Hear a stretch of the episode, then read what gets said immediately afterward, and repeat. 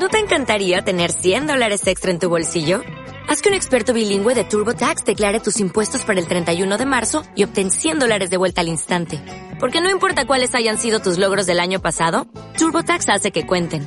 Obtén 100 dólares de vuelta y tus impuestos con 100% de precisión. Solo con Intuit TurboTax.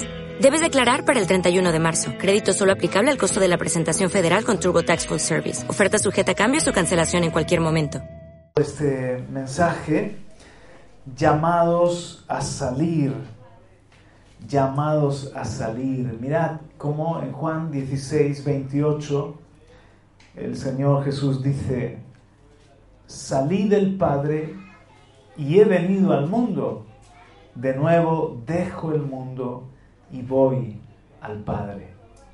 Hermano, nuestra salvación es gracias a que el Señor Jesús estaba a la diestra del Padre en el cielo, adorado, lleno de, gozo porque estar con el Padre, la delicia del Hijo y eh, la delicia del Padre es estar con el Hijo. Y ahí estaba, hermanos, exaltado y sin embargo Él decide venir al mundo, dejar su gloria, dejar el ser como Dios no se aferró a eso. Y dice, salí del Padre, porque Jesús salió del cielo, salió de estar en el trono, salió del seno del Padre, del confort, de la gloria en la que Él estaba. Y vino a este mundo de pecado, a este mundo de oscuridad. Gracias a ese acto de humillación y de entrega, nosotros tenemos vida eterna. Tanto nos amó que dejó ese lugar que él tenía y dice que salí.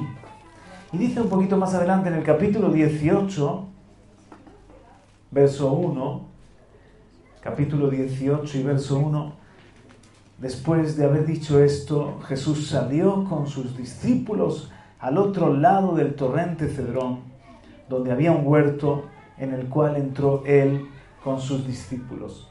No solamente dice que se humilló haciéndose hombre, sino que estando en la condición de hombre, fue obediente hasta la muerte, Filipenses capítulo 2, y muerte de cruz. Y aquí vemos en este momento que de nuevo Jesús sale, sale de estar con los suyos, sale de estar en el calor del aposento alto, celebrando la Pascua, sale de ese ministerio glorioso hacia dónde? Ya hacia Getsemaní, hacia el huerto de los olivos, él estaba yendo a la muerte, a la tortura, a separarse del Padre, a ser el Cordero que quita el pecado del mundo. Saben, nosotros eh, somos llamados la iglesia. La palabra iglesia viene del término griego eclesía, que literalmente se puede traducir los que son llamados afuera, los que han sido llamados afuera. ¿Por qué? Es un buen término eclesía para denominarnos a nosotros la iglesia.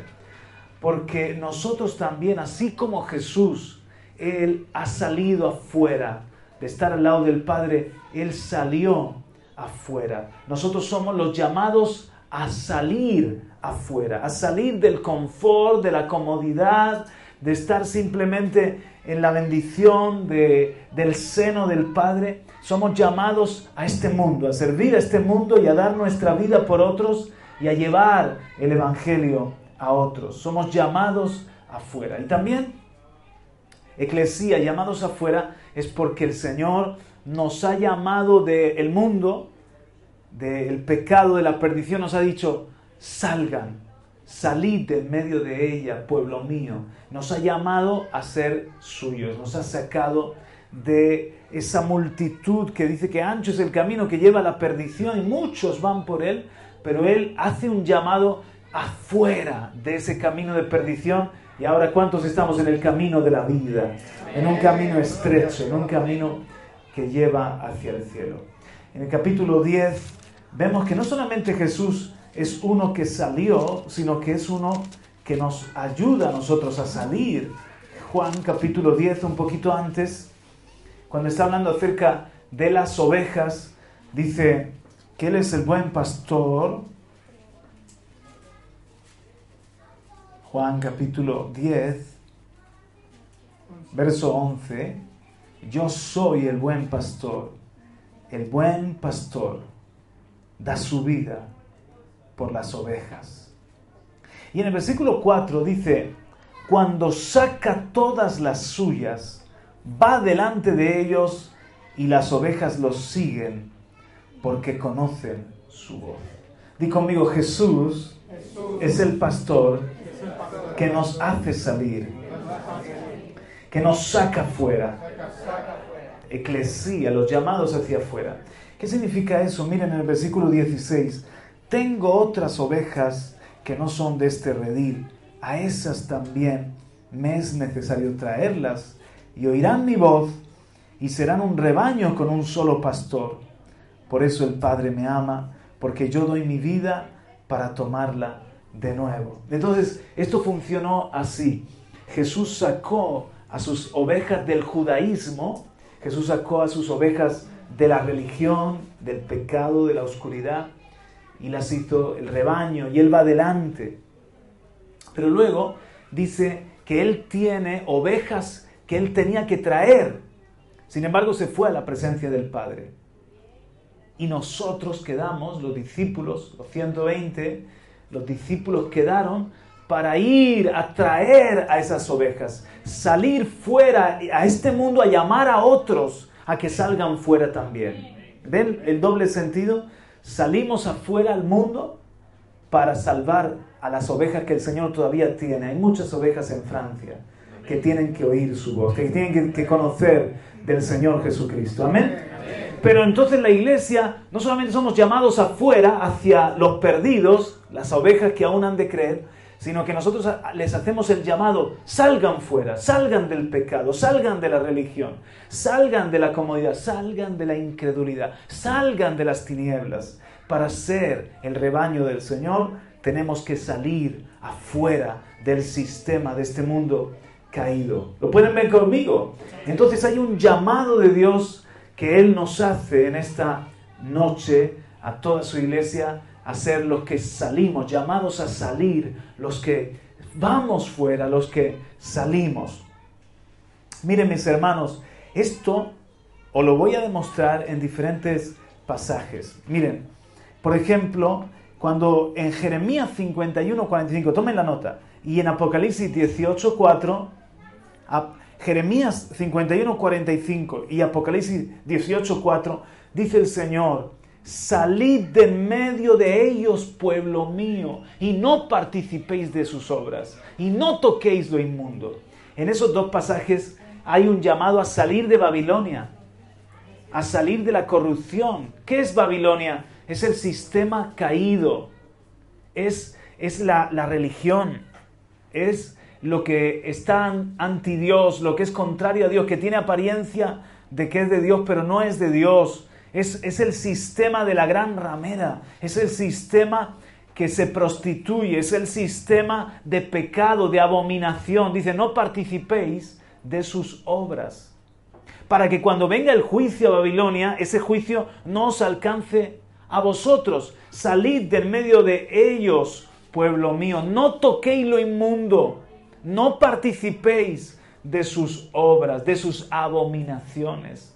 Entonces, mis hermanos, hay un, hay un mundo que en este momento también tiene ese espíritu de Babilonia, de confusión. La palabra Babel es confusión. Eh, eh, eh, es un mundo anti Dios. Es un mundo que está lleno de abominaciones. Y nosotros estamos en el mundo, pero no somos del mundo. Y Dios nos dice que salgamos, que no nos contaminemos con ese espíritu. Que no hagamos lo que los hombres hacen. Y es triste, pero hay muchos cristianos que vienen a la iglesia, que han salido, supuestamente han salido ya como ovejas, mis ovejas oyen mi voz y me siguen y yo las saco fuera, y han seguido a Jesús, pero todavía están tocando lo inmundo, están participando de las obras de este mundo caído. Los hombres del mundo hacen sus gestiones y sus negocios con corrupción y con engaño. Los hijos de Dios también lo hacen. Estás haciendo lo mismo que Babilonia. Los hombres del mundo son hombres deshonestos, son hombres que, que no se conducen con unos principios marcados, sino buscando su provecho. ¿Cuántos cristianos que dejan los principios solamente por sus placeres o por sus intereses? Has salido pero no has salido. Y cuando viene el juicio, dice que el juicio comienza por dónde? Por su casa. Cuando Dios tiene que traer juicio, comienza por la casa. Porque primero Dios arregla las cuentas en la casa. O tú, ¿no es, no es, tu responsabilidad tu casa antes que la casa del vecino? ¿Verdad que si tú por alguna razón eh, presidente en una comunidad de vecinos y hay algo mal que se está haciendo y tú sabes que los primeros que lo están haciendo son tus hijos o es en tu casa, empiezas a llamar la atención a los de afuera o a los de adentro. No es a los de adentro, a tu casa, que tú dices, oye, esto no puede ser, esto no sé, la basura hay que tirarla así y nosotros tenemos que dar ejemplo. Así es Dios. Primero, Él exige al que más le da, más le demanda. Si somos sus hijos, Él primero nos limpia a nosotros y comienza el juicio por la casa y no quiere que haya en nosotros Babilonia, que haya en nosotros... Os explico mejor, mirad, para que me, entendáis bien. Por ejemplo, él le dice a Lot, sal, sal. Esto está, como estamos cerca, vamos a buscarlo. Lucas capítulo 17. ¿Cómo? Abraham. También. Muy bien, hermanos, pero estoy hablando de Lot ahora. Lucas 17 y verso 28. Lucas 17 y verso 28. ¿Ya habéis llegado? Os, os, lo leo si no habéis llegado. Mira, dice, fue lo mismo que ocurrió en los días de Lot. Comían, bebían, compraban, vendían plantaban, construían. Pero el día en que Lot salió, ¿qué hizo Lot? Salió de Sodoma. Este mensaje se titula Llamados a salir. Llovió fuego y azufre del cielo y los destruyó a todos. Lo mismo acontecerá el día en que el Hijo del Hombre sea revelado. Y entonces dice en el 32, acordaos de la mujer de Lot. ¿Qué pasó con la mujer de Lot? que salió pero no salió. Salió su cuerpo, pero no salió su corazón. Su corazón se quedó en Sodoma y Gomorra y por eso miró atrás, como sintiendo todo lo que, la vida que dejaba y se quedó en estatua de sal. Dios le dijo a Lot, sal para ser sal. ¿Os acordáis la, la vez pasada que prediqué acerca de, de que seamos sal?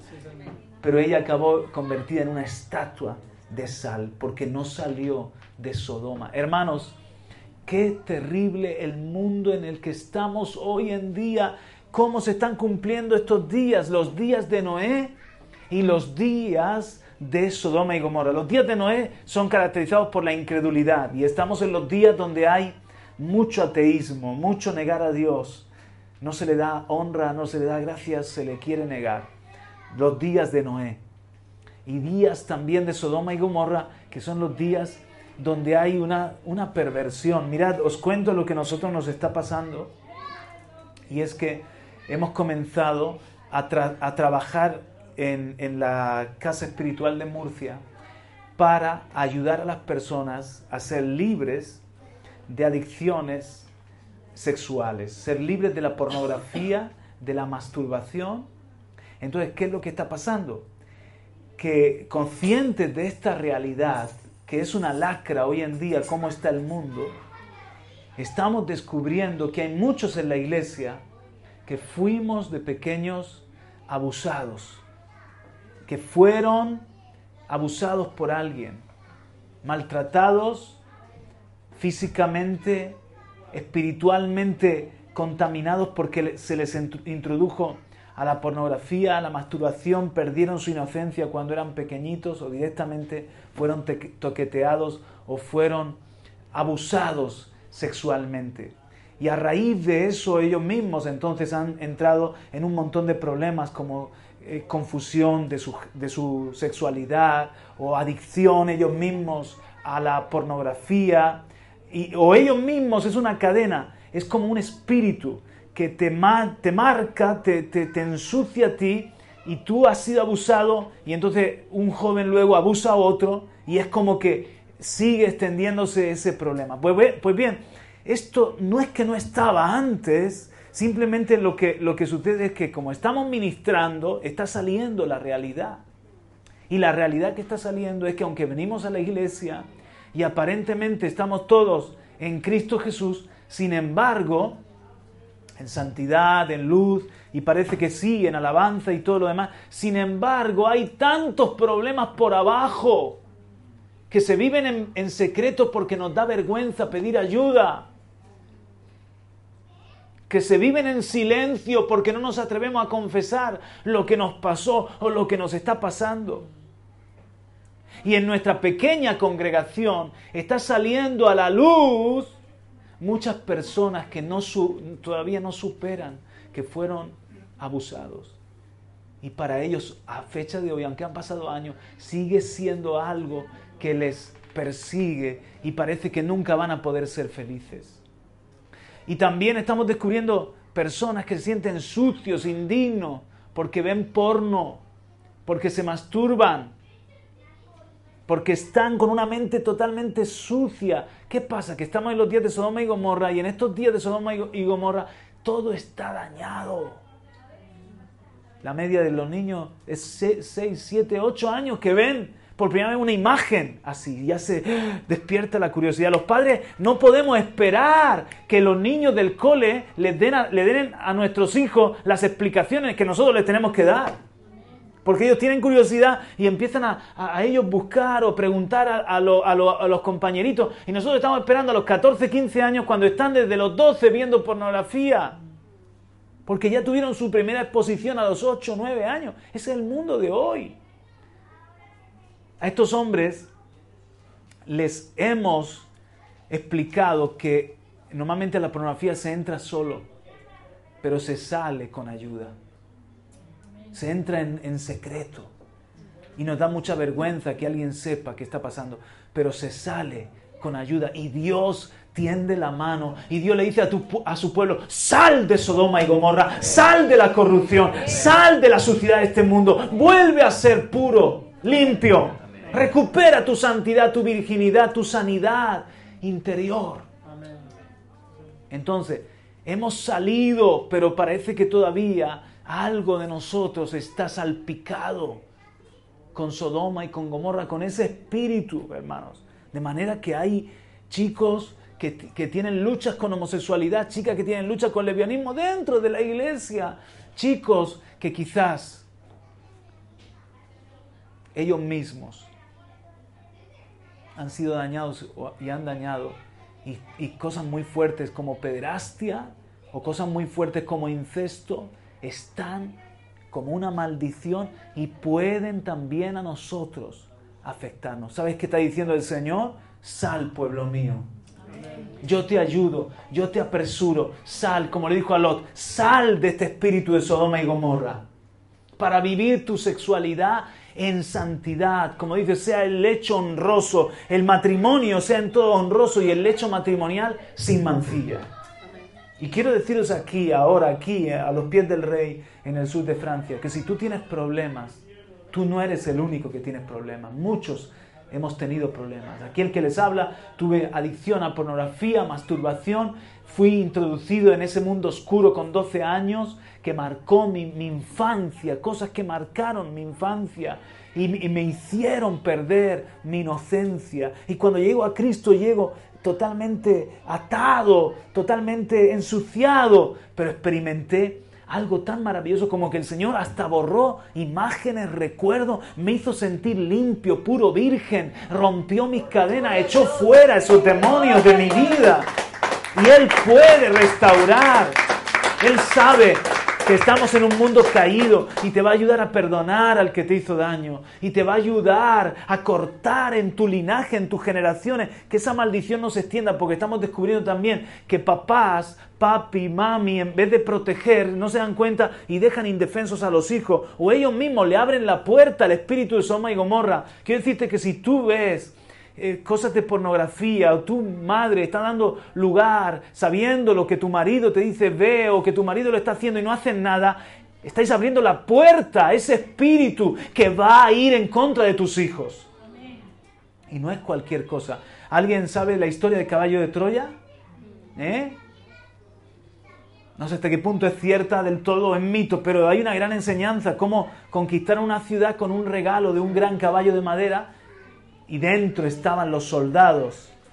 Entonces era una ciudad inexpugnable, pero a través de ese regalo, que aparentemente era una rendición, y, les dejamos este caballo de madera, y ellos, por la curiosidad, introdujeron aquel gran caballo de madera sin saber que dentro estaban los enemigos. Una vez dentro de la ciudad salieron y, hicieron estragos, conquistaron. Así es la pornografía, es un caballo de Troya.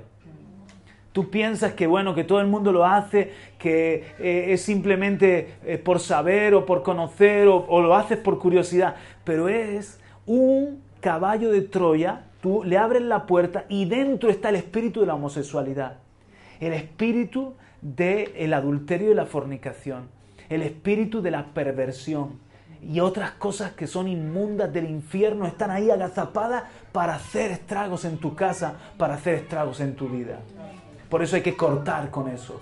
Y el Señor está diciéndole a su pueblo, sal, Lot, sal, salva tu vida. Sal de eso. Estamos en el mundo, pero el mundo no está en mí, el mundo está fuera de mí. Saco el mundo de mi vida. Somos los llamados a salir fuera de esa suciedad, mis hermanos. ¿Se puede? Claro que se puede. Y estamos para ayudarte. Si algo te pasó, estamos para ayudarte. Nadie te va a culpar. Una de las cosas que han sido liberadoras para los hombres es escuchar. No soy el único.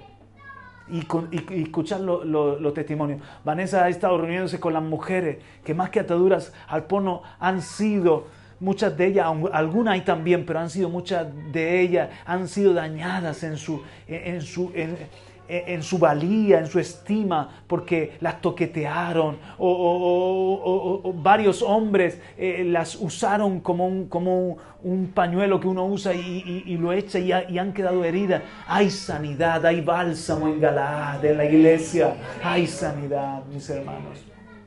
Y entonces tú vas a poder transmitir a tu, a tu linaje, en vez de la maldición que se sigue multiplicando como una cadena que se extiende, vamos a hacer una cadena de bendición. Vamos a proteger a nuestros hijos. Padres, es un tiempo donde los hombres nos tenemos que levantar y proteger nuestro linaje. Tenemos que levantarnos. Hombres, estoy hablando a los hombres, tenemos que levantarnos con denuedo y decir, voy a luchar por mi casa, voy a proteger a mis hijos, voy a proteger mi matrimonio. Que toda esta maldad que hay en el mundo no llegue a mi casa. Porque los días del fin, esto va a ir a peor. Esto va a ir, van a ser como los días de Sodoma y Gomorra. Ya lo dijo el Señor Jesús. Entonces yo no puedo vivir en, los mundos de Yupi, no sé si esta expresión la conocéis aquí, los mundos de Yupi era un, programa de niños, ¿eh? que, que Yupi era un personaje de niños que tenía su, su propio mundo, los mundos de Yupi, entonces, hay algunos que están en los mundos de Yuppie, ¿me entienden? Están viviendo en un mundo que no es real. El mundo real es este. Es un mundo donde estamos en una batalla, en una guerra. Eso quiere decir que vivamos en ansiedad y, y, con una paranoia encima de que no, no, no, no, tenemos victoria en Cristo. La luz es más fuerte que las tinieblas.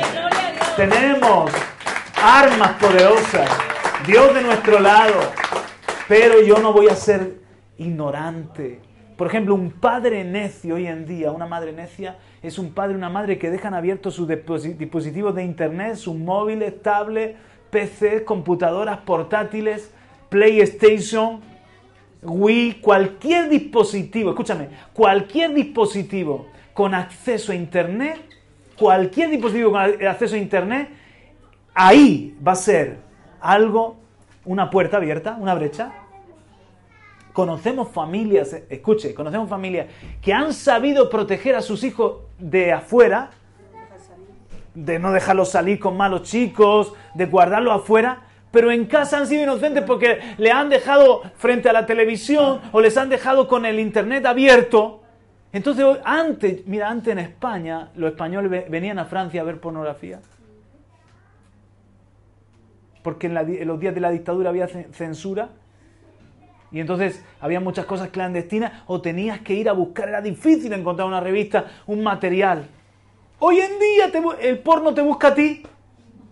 Solo tiene que quedarte a ciertas horas de la noche frente a la televisión. Un anuncio. Un algo que te salta en el teléfono. Los niños, un compañerito con el teléfono, con 10 añitos ya, ya van con teléfono. Mira, mira, mira.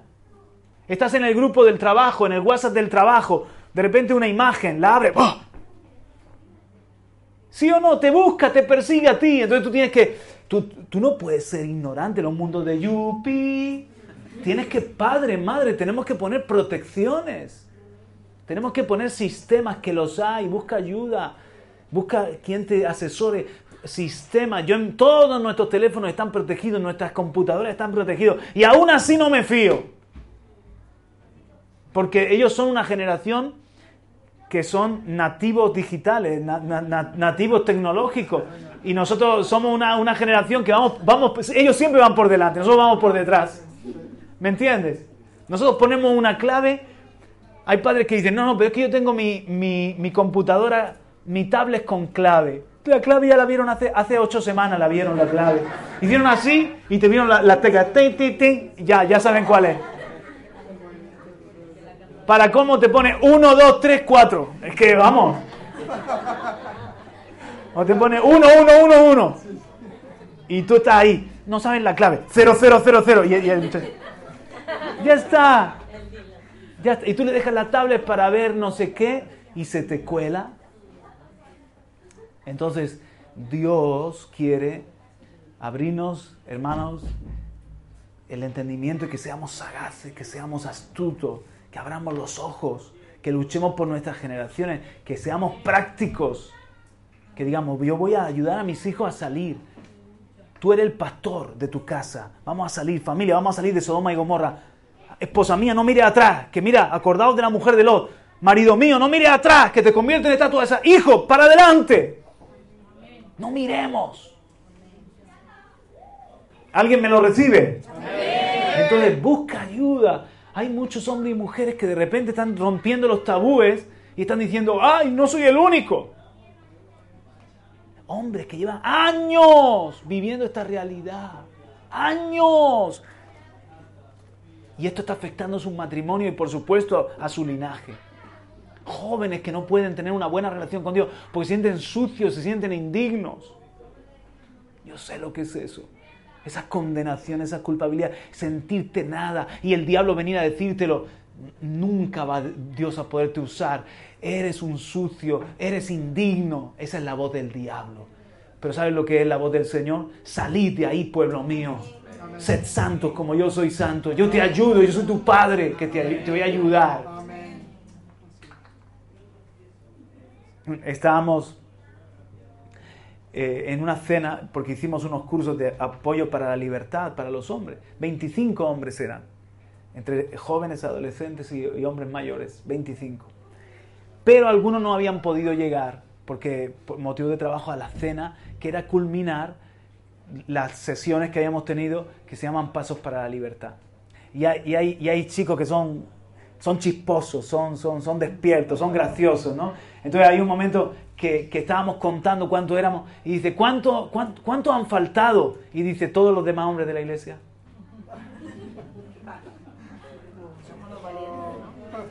¿Lo entiende? Yo estaba pensando que habían faltado uno, dos, tres, y, entonces digo, ¿y cuántos han faltado? Y, dice uno de los, de los muchachos, de esos que están callados, que parece que no están pensando nada, y dice, faltan todos los demás hombres de la iglesia. Todos deberían estar aquí. Porque es, algo tan, tan fuerte. ¿Saben que es una adicción?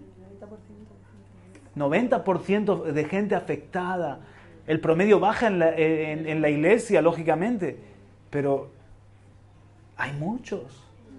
Calculan estadísticas en los Estados Unidos, no sé cómo andará aquí, que un 60% de hombres en la iglesia, más de la mitad. 20% de mujeres. Afectados, manchados, vamos a decir así, por Sodoma y Gomorra, por algún tipo de desviación en este aspecto. Y va peor, cada vez antes más precoces y cada vez más, más extendido, porque todo está así dañándose. Entonces, eh,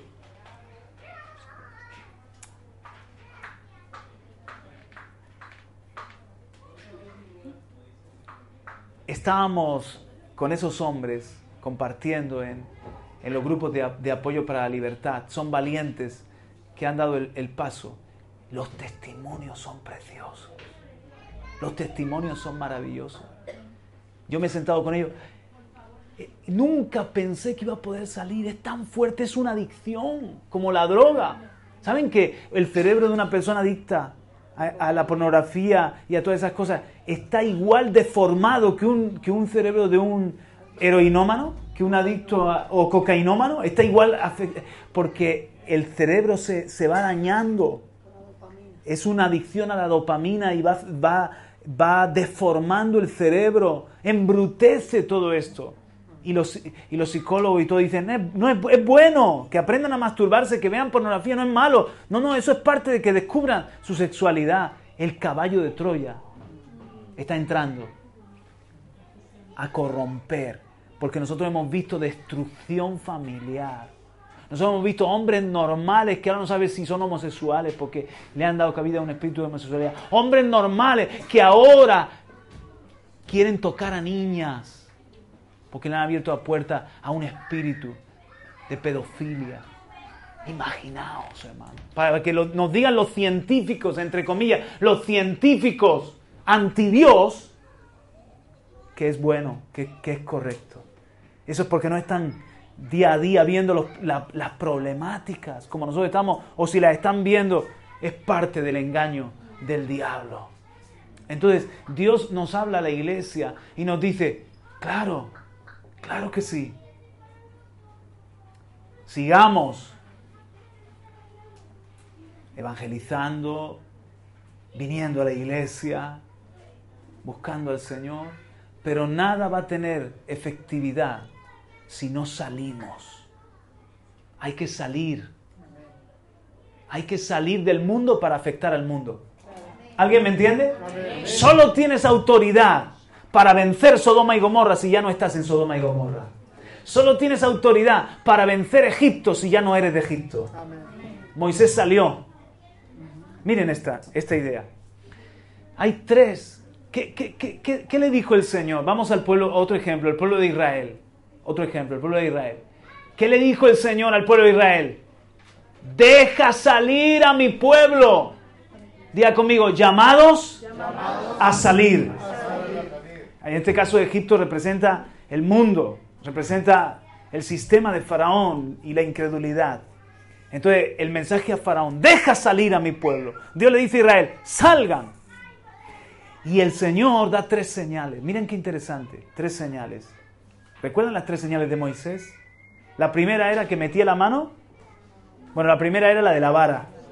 La, echaba al suelo y que se convertía en serpiente. Que esa fue una señal que hizo con, hizo con Faraón también. Hizo esa señal primera con Faraón.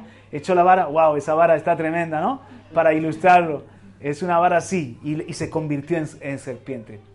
Las otras tres, las otras dos señales eran para Moisés mismo y para los ancianos de, Israel. Eso está en Éxodo, que hizo las tres señales. La segunda señal era que metía la mano en el, en el seno y la sacaba leprosa, leprosa, descomponiéndose. Y la volvía a meter en la mano, en el seno, y, las, y la sacaba limpia. Son señales que cuando dijeron, ¿quién nos envía? Moisés, Aarón, dijeron los, los ancianos de Egipto, de, Israel en Egipto, ¿quién nos envía a vosotros? Jehová, yo soy, nos envía, Yahweh nos envía. ¿Qué, qué Yahweh? ¿Y cómo sabemos que es Yahweh que, os envía? Miren las señales que Dios nos ha dado. Hicieron la de la vara que se convierte en serpiente, hicieron la de la mano leprosa que se limpia. Todas las señales tienen una enseñanza. Pero hicieron una, tercera señal, que esta señal no se le hizo a Faraón, pero sí se hizo para Moisés y para los ancianos de, de Israel junto con Aarón fueron al Nilo, fueron al Nilo, sacaron un cubo de agua y cuando lo, sacaron el cubo de agua y lo echaron a la tierra seca, el agua se convirtió en sangre. Juan Carlos, pero si esa es la, señal del agua convertida en sangre, no. La señal del agua convertida en sangre es que con la... Dame la vara, ya de una, ya voy a predicar con la vara. Así, para los que se están durmiendo les doy. Entonces, lo que pasó en, Éxodo 7, cuando el, agua es convertida en sangre, que el Señor le dice, toca con tu vara el, el agua del Nilo. Y tocó. ¿Cuántos han visto la peli de Moisés? La de los dibujos lo ilustra tan bonito porque cuando Moisés toca, entonces a partir de ese lugar que toca empieza a ponerse rojo, rojo, rojo, rojo, rojo, rojo. Y toda el agua de Egipto, del Nilo y de Egipto, se hace sangre. Pero la señal que fue para los ancianos, sin embargo, la dejo aquí para eso, ¿eh? ya, ya lo sabéis. La señal que fue para los ancianos y para Moisés es que tomaron agua del Nilo en una especie de cubo y cuando la echaron en la tierra seca, el agua ya no era agua, era sangre. Y eso representa al pueblo de Israel y nos representa a nosotros. Nosotros estábamos en el río del pecado, en el río del mundo, que es el río de Egipto. Pero viene el Señor Jesús y nos sacó. Cuando Él te saca es que te convierte, te transforma. Ya no eres agua del Nilo, sino que eres sangre, vida. ¿Qué representa la sangre? Vida. Eso es lo que Dios quería hacer con, con su pueblo. Os saco de Egipto y os convierto en mi sangre en la tierra seca. Mi vida en vosotros y a favor de la tierra. Porque el pueblo de Israel, de ahí viene el Mesías. Y la sangre del Mesías se derramó en la tierra seca para sanar la tierra. Tú eres una señal profética. Así es con nosotros. ¿Cómo podemos impactar la tierra seca cuando el Señor nos saca de Egipto, cuando el Señor nos saca del mundo, de la incredulidad, del pecado, del sistema? No, no es que nos saca del mundo porque tenemos que ser sangre, tenemos que tocar el mundo. Pero el mundo no puede estar en mí. Dios me sacó ya de allí. Yo no puedo estar en doble vida. Oh hermano que me escucha, sigue viniendo a la iglesia. Por favor, sigue buscando al Señor. Sigue durmiéndote aquí en los bancos de la iglesia. Está bien. Está bien.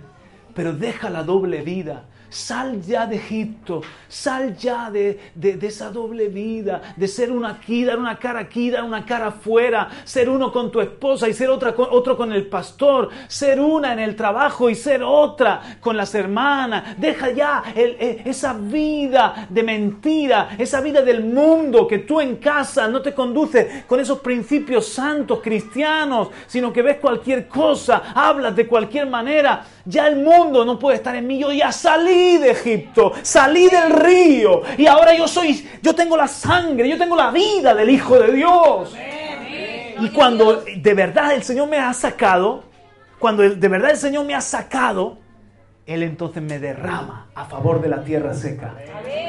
Soy su sangre, soy su vida a favor de los perdidos, para que otros puedan ser rescatados también. Diga conmigo, llamados a salir. Yo salí y ayudo a otros a salir. Amén. ¿Lo están, viendo? ¿Lo están entendiendo? Dele aplauso, claro que sí. Amén. Otro ejemplo es el de Abraham, sal de tu tierra. Y dice el pastor Radamés, dice que el Señor le dijo sal y no le dio pimienta. Sal de tu tierra y de tu parentela. Pero Abraham, ¿qué?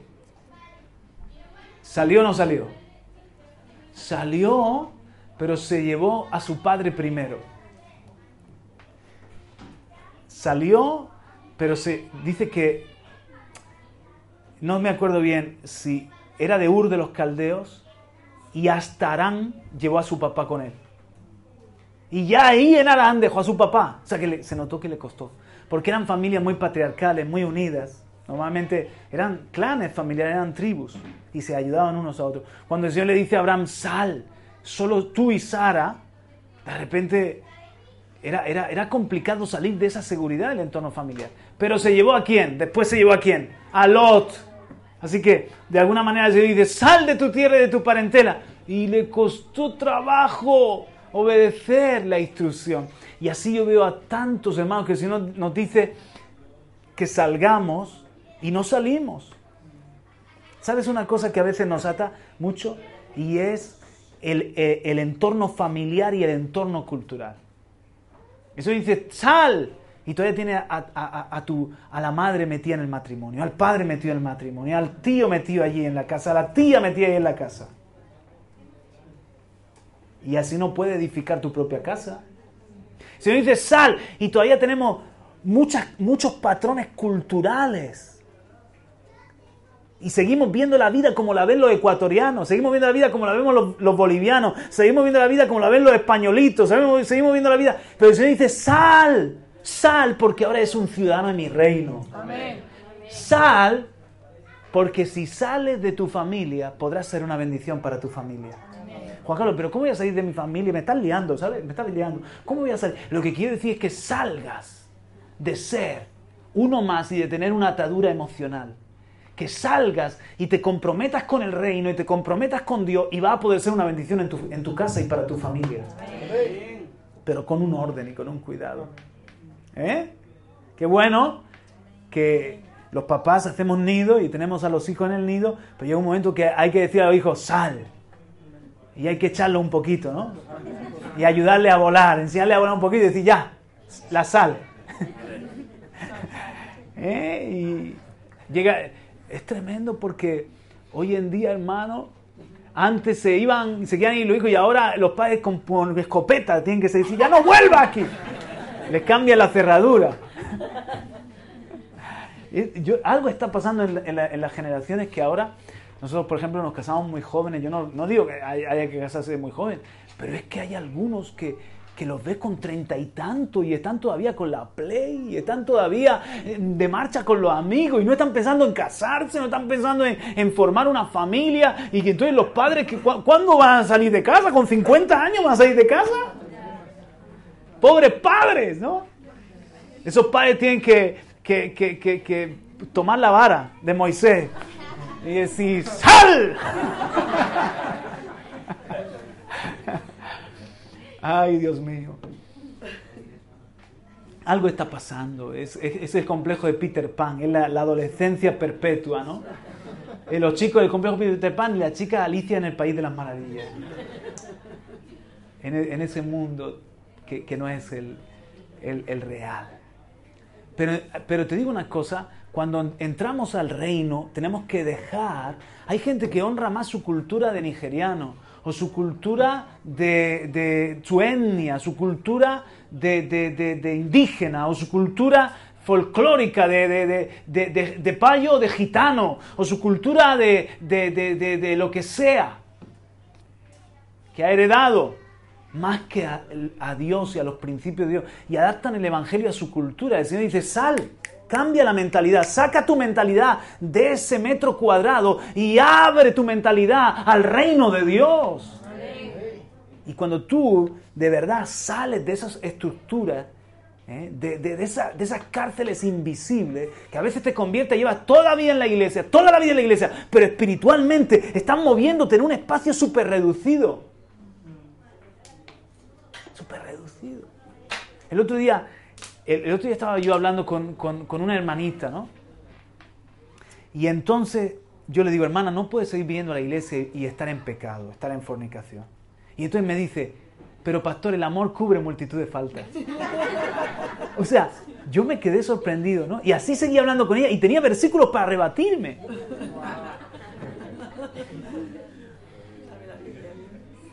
Sí, sí, sí, sí. Y entonces, y hay otro momento que me dice, digo, digo, digo, esto no puede ser. No puede, no puede ser que, tú eh, no tengas temor de Dios, que quieras seguir en las cosas de Dios, pero viviendo en, pecado. Pastor, pero si todos pecamos. Digo, ¿tú te das cuenta que tiene un montón de clichés religiosos? Tiene un montón de clichés de... Todas estas respuestas tuyas son respuestas de no conocer a Dios. Has conocido una religión. Digo, has conocido una religión donde, mira, la prostituta sigue siendo prostituta. No tengo ningún problema con... La iglesia está llena de prostitutas, pero ex prostitutas, arrepentidas, que han dejado esa vida. Lo que no puede es seguir bien, ser una prostituta que sigue viniendo a la iglesia a recibir consuelo y profecía y palabras de ánimo, para luego ganarte la vida así y decir, bueno, pero el amor cubre multitud de faltas. No.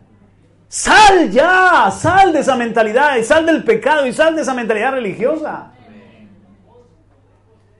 Y, le digo, y otros siguen ganándose la vida trapicheando con droga o haciendo robos, pero vienen a, la iglesia y, les falta solamente levantar una oración diciendo, Señor, ayúdame que no me pille la policía. Bendíceme en este cargamento. O sea, en vez de tú salir del pecado, ¿quieres meter a Dios en, tu pecado, en tu vida de pecado? No, sal de esa porquería. Entonces, aparentemente están en, el Señor. Mira, que bien me ha venido aquí. Aparentemente están en el Señor, pero siguen en su, estructura. Y hay un momento que me dice, que ella se me queda así mirando y me dice, Pastor, lo que usted dice es verdad. Porque yo estuve años yendo a la iglesia y, seguía siendo, y, y seguía siendo prostituta, pasaba droga y mi novia era, ladrón. Así que yo sin saberlo le había estado diciendo, le había estado profetizando de, todo eso. Digo, ve, y, pero tú has amortiguado tu conciencia como que Dios sabe, que Dios es amor y te, de alguna manera tienes que echar para adelante, ganarte la vida, pero es un tiempo, pero un mil excusas, no es así. Cristo atraía a los pecadores porque no los condenaba. Pero entonces Cristo les decía, ahora yo sal, saco a mis ovejas fuera, fuera de la religión, fuera de la prostitución, fuera de la adicción, fuera del, trapicheo, del robo, de todo eso. Entonces somos machistas arrepentidos, ladrones arrepentidos, drogadictos arrepentidos, alcohólicos, lo enfermo, lo vil, lo menospreciado, pero Dios nos sacó y ahora somos sabiduría de Dios en Cristo Jesús, santidad de Dios en Cristo Jesús. Somos un pueblo del reino. Ah, claro, yo también soy murciano, yo también soy español, pero para tocar a los murcianos, para tocar a los españoles. No, no me voy a, quedar ahí atado, limitado a una cultura, a una familia. El otro día me, me, contacta por Facebook un chico y, me dice, ¿cómo estás, primo? Me dice, ¿cómo estás, primo? Yo digo, primo? ¿qué? ¿Quién eres tú? ¡Guau! Hasta tiene un canal de televisión, primo. ¿Quién eres tú? dice, soy tu primo segundo, soy tu madre y mi hermana y mi madre son primas hermanas. Yo soy de Lorca, somos primos tú y yo. Digo, aleluya, gloria a Dios. Entonces le di el like, eh, o sea, le di que, sea amigo mío. Que sea, digo, me ha salido un primo nuevo. Pero soy, soy primo, no para ser parra y valero. Ya no, yo ya, no soy parra y valero, yo ya soy de Cristo. Pero para tocar a los parras y para tocar a los valeros. A los primos que me salgan, que me sigan saliendo. Amén, hermano. Dios nos ha llamado a salir. Y cuando salimos de verdad al reino de Dios y a Cristo Jesús, entonces podemos ayudar a otros a salir también. Ya terminamos, ¿verdad? Ya estamos cansados. Miren, en Mateo 24, si quieren un poquito ir atrás, en Mateo capítulo 24,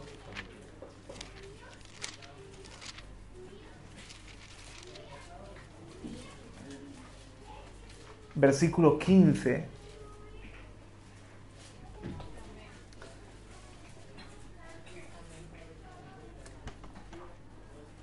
Mateo 24, 15, Jesús les dice aquí en ese momento a los discípulos, por tanto, cuando veáis la abominación de la desolación de que se habló por medio del profeta Daniel, colocada en el lugar santo, el que lea, que entienda, entonces los que están en Judea huyan a los montes. El que esté en la azotea no baje a sacar las cosas de su casa. Y el que esté en el campo no vuelva atrás a tomar su capa. Vamos a seguir hasta el 21. Pero hay de las que están en cinta y de las que estén criando en aquellos días. Orad para que vuestra huida no suceda en invierno ni en día de reposo, porque habrá entonces una gran tribulación, tal como no ha acontecido desde el principio del mundo hasta ahora, ni acontecerá jamás. Hermanos, quiero terminar con el ejemplo de los discípulos. Mirad, en primer lugar, en esta profecía de Jesús de Mateo 24, que también está en el Evangelio de Lucas, en esta profecía Jesús intercala la eh, venida, la segunda venida, el tiempo del fin, con la destrucción del templo, la destrucción de Jerusalén. En el año 70, el emperador Tito, Tito Vespasiano, mandó esa, esa terrible destrucción de Jerusalén, que fue furibunda, atacó a los judíos, eh, taló los árboles que estaban alrededor de Jerusalén, de ellos hizo un montón de, cruces donde crucificaba a los judíos y de antorchas donde les prendía, donde les prendía fuego. Eh, los cubría de pieles de, animales y, soltaban perros. Fue terrible para que los, devoraran. Eh, se ensañó, con, se, se, cansó de, de alguna manera de los judíos y es un prototipo del anticristo, de la furia del anticristo contra Israel. Así Tito lo hizo.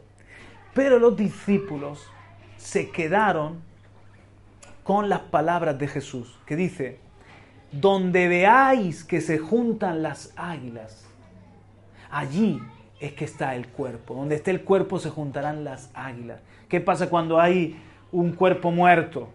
Las águilas y los buitres lo huelen y se comunican, se saben comunicarse y acuden. Hay un momento y habla aquí de la abominación de la desolación. ¿Qué es la abominación de la desolación? Que para desacralizar o para contaminar el lugar santo de los judíos mataron un cerdo. Eh, bueno, esto, esto pasó en los tiempos de los macabeos, pero también está profetizado que lo hará el anticristo. Y también cuando destruyó el templo Tito, eh, eh, no dejó piedra sobre piedra y fue la abominación de la desolación y lo que detuvo el sacrificio continuo. Entonces, para los judíos, para los discípulos, mejor dicho, tenían todo eso como una señal del, fin, pero también como una señal de la destrucción de Jerusalén. Entonces, ¿qué pasó? Que ellos vieron que vinieron las tropas romanas y las tropas romanas en sus astas, de nuevo, esto ha sido de Dios esta, esta vara, ¿qué llevaban las tropas romanas en, en sus astas? ¿No llevaban un águila? Cuando rodearon Jerusalén el ejército de Tito llevaban las águilas. Y se acordaron los discípulos de lo que Jesús había dicho, de que no quedaría piedra sobre piedra y que donde estuviese el cuerpo se juntarían las águilas. Va a haber muerte y destrucción. ¿Y qué les dice aquí? Que huyan, que salgan, que no, no, se, queden, que no, no se queden pendientes de su casa, de su capa, de, de, quedarse con, con nada. ¿Sabes qué?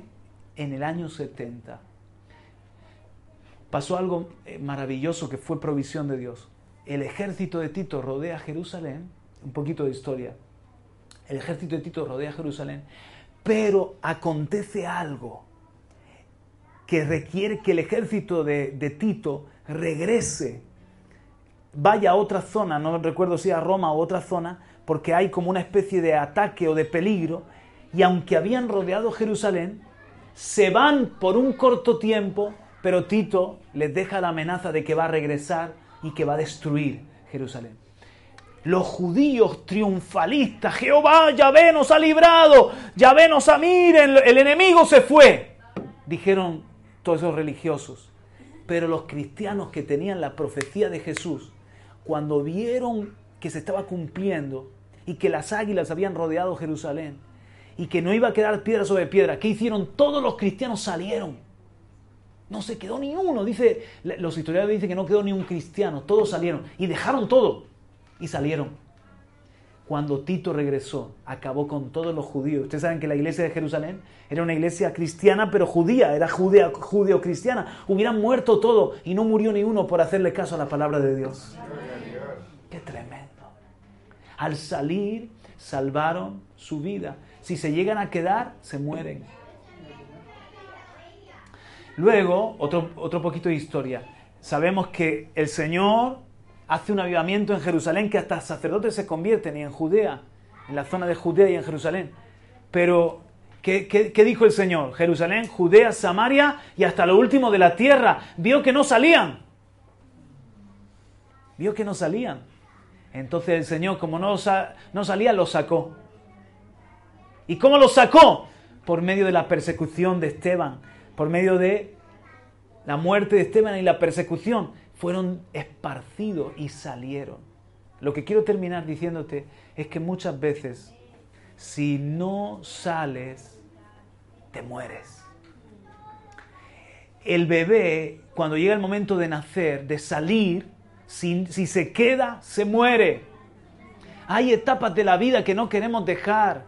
Hay lugares que no queremos dejar Hay iglesias que a veces Dios nos está diciendo que sal y no las queremos dejar aunque nos estamos muriendo y estamos viendo cómo se mueren los hijos. Yo he visto eso, hermano, gente que tanto tozuda. Hay lugares, mire, cuando Dios nos, por ejemplo, cuando Dios nos dijo a Vanessa y a mí que teníamos que salir, primero para, nos mandó para Águilas unos años y luego nos mandó para Bolivia. Si no salimos y nos queremos quedar fuera del plan de Dios, entonces ese lugar que es de vida acaba siendo un lugar de muerte. ¿Por qué? Igual que el bebé. Si el bebé, el lugar de vida que ha sido la matriz de formación, pero llega un momento que ese lugar de vida se convierte en un lugar de muerte si no sales. Y hay que saber leer.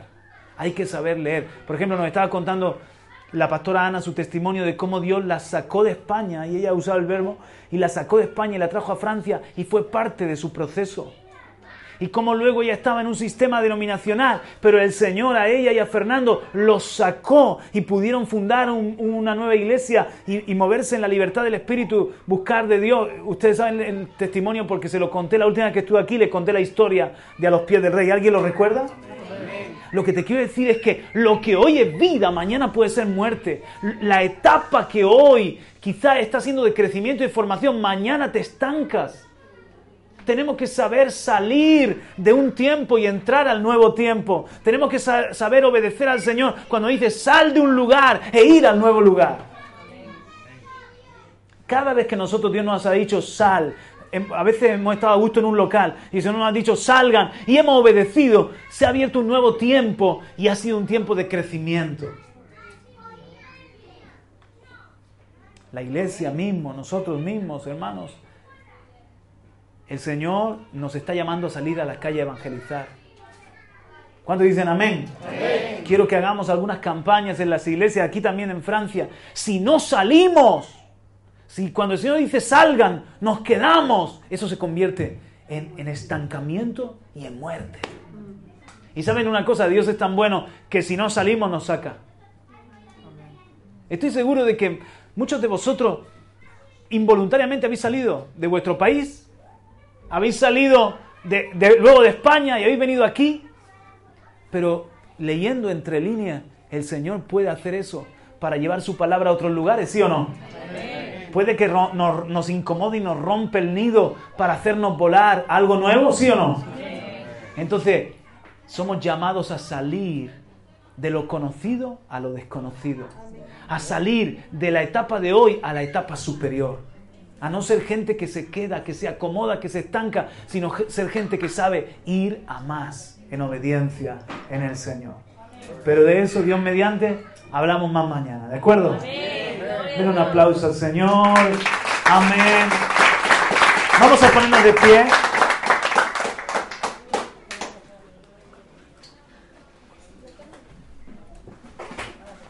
Mañana, mamá, mañana. Mañana está bien. Amén. Quiero que levante las manos al cielo. Aleluya. Quiero que le des un momento más de, de atención al Espíritu del Señor. Porque Él nos ha hablado. Él está diciendo, sal. Sal de Babilonia, sal de Egipto. Iglesia mía amada, sal. De Sodoma y Gomorra, sal de la comodidad, del confort, sal. Sal en obediencia. Si no sales, yo produciré circunstancias que te van a sacar porque soy el pastor que saca mis ovejas. Sal porque sois los llamados a salir afuera. No te quedes encerrada en tus cuatro paredes. Ten un corazón de salir a por los perdidos, de salir a por, a por esas ovejas que aún han de creer.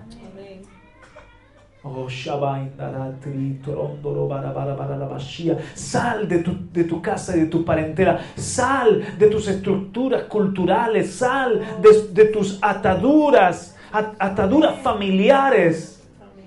Porque la familia es una bendición, pero no se puede convertir en un ídolo ni en una estructura ni en una atadura. El Señor te dice, sal, porque quiero hacer contigo grandes cosas. No te aferres a nada. No te aferres a lo de este mundo. Mira que si mis discípulos se aferran a, lo de este mundo, hubieran muerto en el año 70, en los días de Tito. Y eso es profetizado para los días del fin, cuando se levante la persecución del fin. No te apegues a un trabajo, no mires atrás como la mujer de Lot. Acordaos de la mujer de Lot. No te quedes en tu posición, en tu status quo. No. El Señor está diciéndonos Ustedes oyen mi voz, son mis ovejas y me siguen. Y yo los llevo fuera. Ustedes son la provisión para este mundo seco, esta tierra seca. Ustedes son la provisión de vida. Pero los saco del el Nilo, los saco de Egipto y los derramo entonces a favor de la tierra. No puedes estar en, en el Nilo y ser sanidad para la tierra. No puedes estar en Sodoma y ser sal y ser luz. No puedes estar en Babilonia. Te va a alcanzar el juicio. Límpiate, te dice el Señor. Sacúdete el polvo, te dice el Señor. Cuida tu casa, te dice el Señor. Soy tu sanador, soy tu libertad, soy el que te conoció por nombre, el que te ha llamado a salir. No es casualidad que estás aquí, no es casualidad que estás escuchando la palabra, no es casualidad. Es mi espíritu que, que, que, le dijo a Faraón, deja salir a mi hijo, deja salir porque él es mío, lo compré con mi sangre, deja salir a mi hija. Y no quiero que nada te ate, no quiero que nada te frene, no quiero que nada te limite, no quiero que nada te estructure. Señor, rómpenos las estructuras como iglesia, también a nosotros. Rómpenos, Señor, nuestros esquemas de confort, de comodidad. Por favor, Padre, remuévenos las veces que haga falta, Señor, porque lo que hoy es bueno, lo bueno puede ser el enemigo de lo mejor. Lo que hoy es bueno puede ser nuestro estancamiento y nuestra muerte. El vientre de hoy puede ser la tumba mañana. Oh, por favor, Señor, líbranos, Señor, de quedarnos en la barca por, por tener seguridad. Si tú nos dices sal y da el paso a lo sobrenatural, que seamos valientes para dar ese paso. Señor, yo sé que tú nos estás hablando, nos estás inquietando. Padre, yo te doy muchas gracias. Padre, yo sé que cadenas se rompen, cadenas se rompen de adicciones, cadenas se rompen, Señor, de vergüenza. Hay gente que hemos estado callando y sufriendo porque no, no hemos tenido libertad para abrirnos pero el Señor te dice, el que oculta su pecado no prosperará, pero el que lo confiesa y se aparta alcanzará misericordia. Ven a la luz, ven, ven que el Señor tiene para ti provisión, sanidad, libertad. El Señor quiere que seamos una iglesia que ha salido de verdad. Gracias, Padre. Gracias, Padre. Arrepentimiento es salir de un camino, salir de un lugar, salir. Gracias, Padre. Gracias por ser tu iglesia. Los llamados afuera, Señor. En el nombre de Jesús. Amén y amén. Aleluya.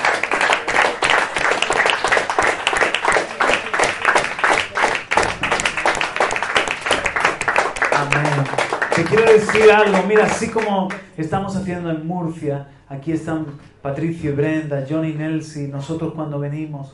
Y también te queremos ayudar. Si fuiste herido, si fuiste herida, si algo te pasó, si estás arrastrando una atadura y lo estás sufriendo solito, solita, no. Uno puede con mil y dos con mil. Ahí estamos, hermanos, para ayudarte. Si por casualidad estás viviendo una doble vida, estás haciendo cosas que a lo mejor no son sucias, estás teniendo un amante, estás teniendo una relación de infidelidad, algo que tú sabes que no le agrada al Señor y que te está estancando.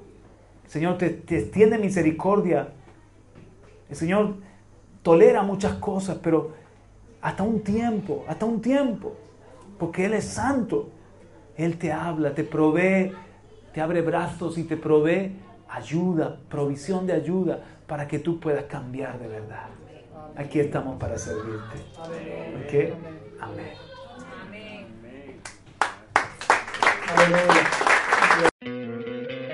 ¿No te encantaría tener 100 dólares extra en tu bolsillo?